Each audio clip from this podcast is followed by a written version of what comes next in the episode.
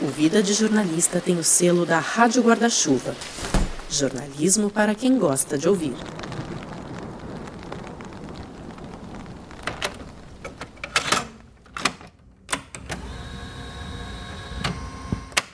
Rodrigo Alves e essa é a série.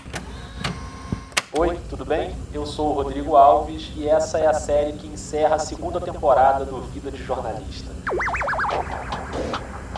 Aqui você vai saber como são feitos alguns dos melhores podcasts de jornalismo do país. Episódio de hoje.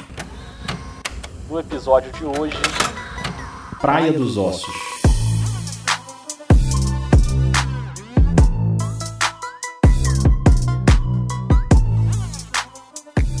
Hoje a gente vai saber mais sobre a produção de um dos maiores lançamentos de 2020, o podcast da Rádio Novelo sobre o assassinato da Ângela Diniz. Você já deve ter ouvido falar do caso Doca Street. Mas você conhece a Ângela Diniz, a mulher que o Doca matou? As pessoas não gostam de uma mulher bonita demais, sedutora demais, livre demais. A vida acidentada de Ângela, criada para ser Cinderela, mas sempre às voltas com a polícia. O que dá para dizer é que o Brasil não seria o mesmo depois desse crime. Isso nos indignou que você não pode imaginar. Quem foi julgado foi as mulheres. Aquele julgamento era para dizer: olha, se comportem. Às vezes, uma revolução começa onde a gente menos espera. Parece que nós estávamos num país, num julgamento. No segundo julgamento, estava em outro país.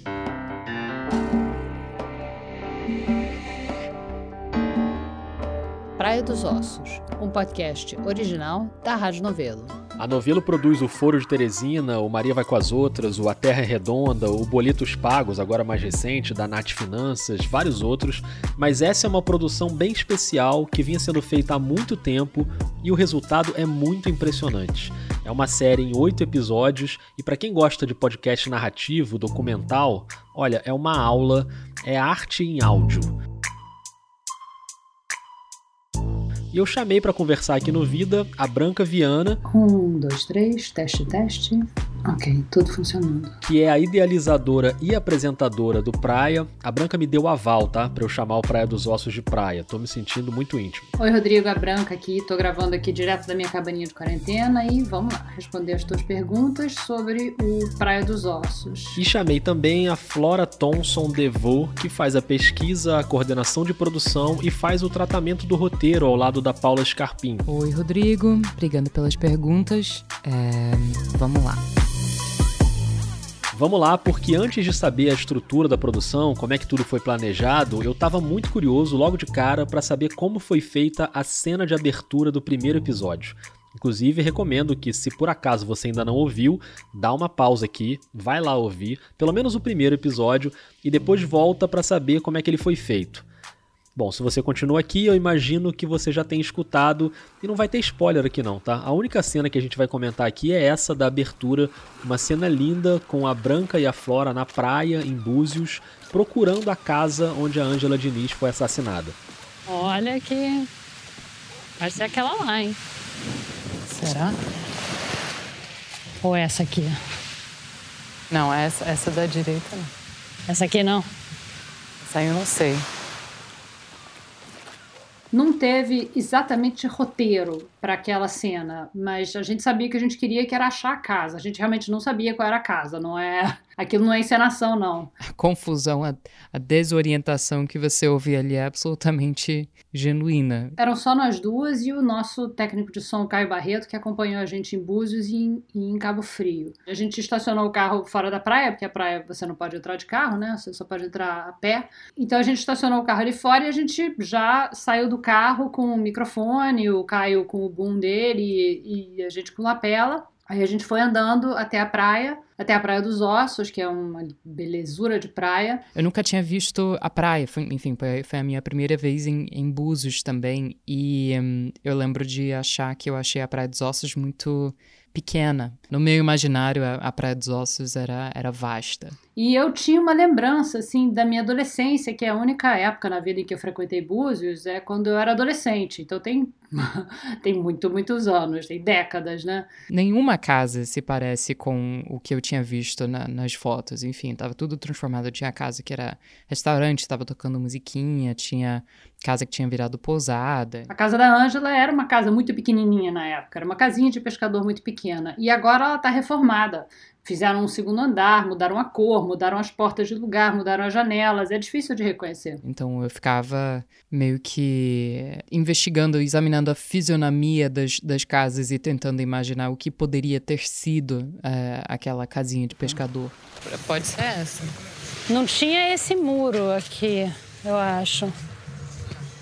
Tinha na praia um pescador bem velhinho, e um outro pescador jovem do lado dele e eles estavam consertando uma rede de pesca. Então a gente chegou lá e foi perguntar para ele o, se ele sabia, se ele lembrava do crime, se ele sabia onde era a casa. E por coincidência, por sorte nossa, ele não só sabia qual era a casa, como ele tinha trabalhado como pedreiro na obra que a Ângela e o Doca estavam fazendo na casa. Quando aconteceu o assassinato dela, a casa estava semi em obras. Então ele indicou a casa pra gente. É, eu acho que a casa não era tão grande. Não, a casa foi estendida, né?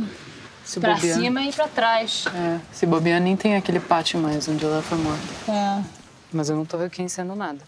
Aquele som que você ouve de, de barulho de onda, de gaivota, que já teve até gente que, é, que me escreveu achando que era simulação, achando que era fake, não é.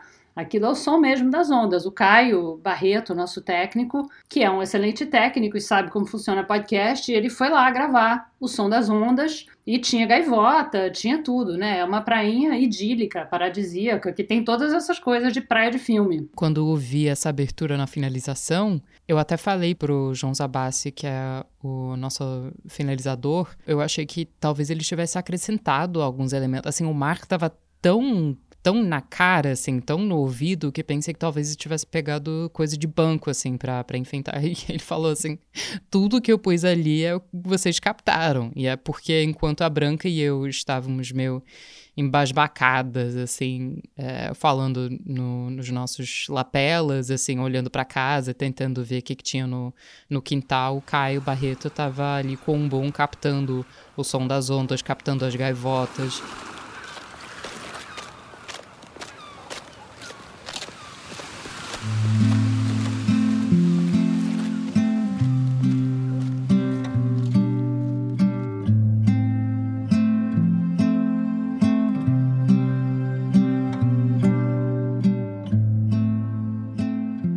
Para botar essa cena no ar desse jeito e para fazer cada um dos oito episódios com a qualidade que eles têm, com uma pesquisa tão profunda e ouvindo tanta gente, eu fiquei curioso para saber o tamanho da produção tamanho da produção é imenso. É gente para burro. A Karen Moraes, que é a nossa diretora de digital na novela, ela sentou para fazer a conta de quantas pessoas trabalharam nesse projeto. Dá para ver no site, assim, tem, tem dezenas de nomes nos créditos. Eu fui lá no site contar, são 33 pessoas, além dos estúdios das empresas. E se você contar todo mundo, inclusive as pessoas que transcreveram as entrevistas, dá mais de 40 profissionais. Tem, por exemplo, sete pessoas para fazer as transcrições, o que parece um sonho para qualquer jornalista, né? Fazer a entrevista e ter alguém para transcrever o áudio, de fato é um sonho, mas nesse caso foram mais de 50 entrevistas e 80 horas de material gravado.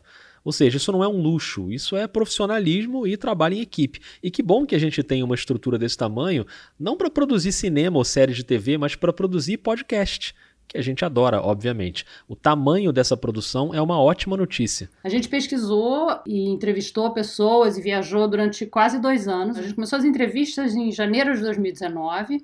A pesquisa começou um pouquinho antes, em, em 2018. Em janeiro a gente já estava entrevistando. As entrevistas foram todas presenciais, a não ser o Fritz Dorei, que aparece no primeiro episódio, que a gente entrevistou por telefone porque ele mora em Portugal. Eu não sei, ela era muito sofrida ao mesmo tempo, sabe?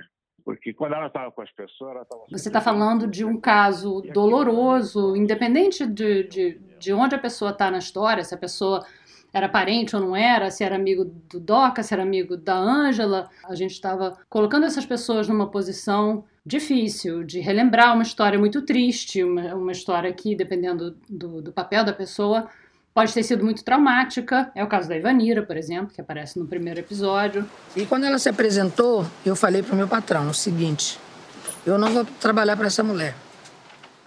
Mas como? E fazer as entrevistas é só uma parte de um longo processo. Quem trabalhava o áudio para montar os episódios era a Laís Lifshitz, nossa montadora. A sala de roteiro era eu, Aurélio Aragão, Rafael Espínola, a Paula Scarpim, minha mulher, que é também diretora de criação da, da Novelo. E aí a Branca também dava um, um tratamento no roteiro, aí a Laís montava, aí a gente fazia meio que uma rodada de, de colher feedback de ouvintes cobaia, voltava, é, e aí revisava a montagem. O primeiro episódio é que, que foi mais, mais sofrido, passou por mais encarnações, mas o processo básico era esse, enfim. Um processo que parece que não acaba nunca. Ah, tava quase esquecendo da composição. Viu como não acaba nunca? A gente ia hum, também pautando o nosso compositor, o Pedro Leal Davi, antes ou enquanto a gente estava fazendo essa primeira montagem, assim, sentindo falta de uma música meio Pantera, anos 70, uma coisa melancólica, uma coisa que é uma farsa meio trágica.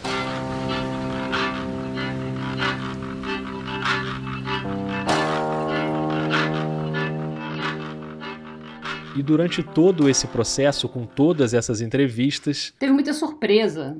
Muita surpresa nas coisas que as pessoas nos contavam, muita surpresa no que a gente ia aos poucos descobrindo a respeito do caso, a partir do que as pessoas nos diziam, a partir da pesquisa super profunda, extensa que a Flora fez. A Flora descobriu coisas incríveis. Coisas incríveis que a gente também vai descobrir conforme os episódios forem chegando. Eu sei que você que está ouvindo já está pensando aí em que descobertas seriam essas. Eu também tô, mas. Eu não posso.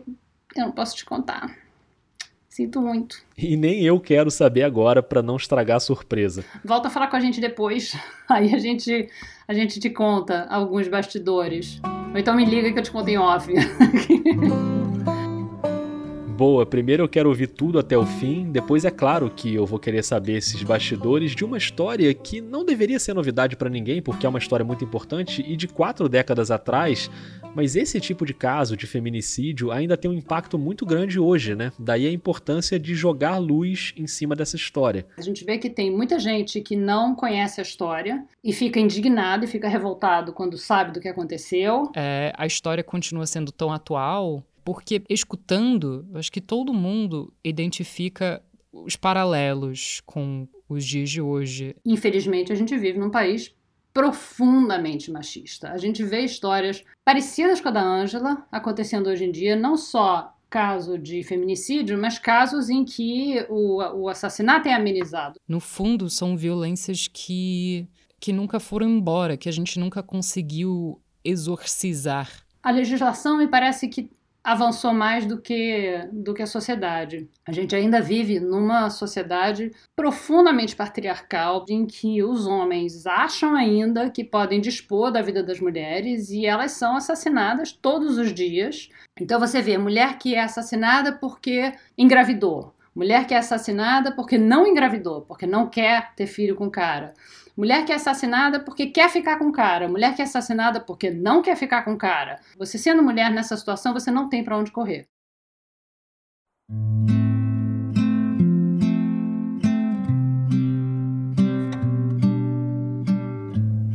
Ouça o Praia dos Ossos, episódio novo todo sábado. Foi ótimo, né? Saber um pouquinho dos bastidores dessa produção. Obrigado, Branca. Obrigada, obrigada pelo convite. Parabéns pelo Vida de Jornalista, que eu adoro. Sou super fã, super ouvinte. Beijo. Imagina, uma honra. A Branca Viana tem um episódio só dela aqui no Vida, na primeira temporada, falando sobre entrevistas e sobre a produção do Maria Vai com as Outras. Se você não ouviu, busca aí. Obrigado também a Flora Thompson Devô e a todo mundo na produção do Praia. Você que ouviu esse episódio, me conta o que você achou no Twitter e no Instagram, na arroba vida jornalista, ou no e-mail podcastvidadejornalista.gmail.com. Dá uma olhada também nos planos mensais, no Catar Catarse ou no PicPay. Se você cogita apoiar o Vida, é muito importante. E a série continua, é um por dia, amanhã tem mais. Você vai saber como é feito um dos conteúdos mais originais que chegam aí no seu fone de ouvido, o Faxina. Quando eu liguei para para Antônia para saber o que tinha acontecido, ela estava chorando, mas era um choro emocionada, emocionada. E eu perguntei, mas o que aconteceu? E ela contou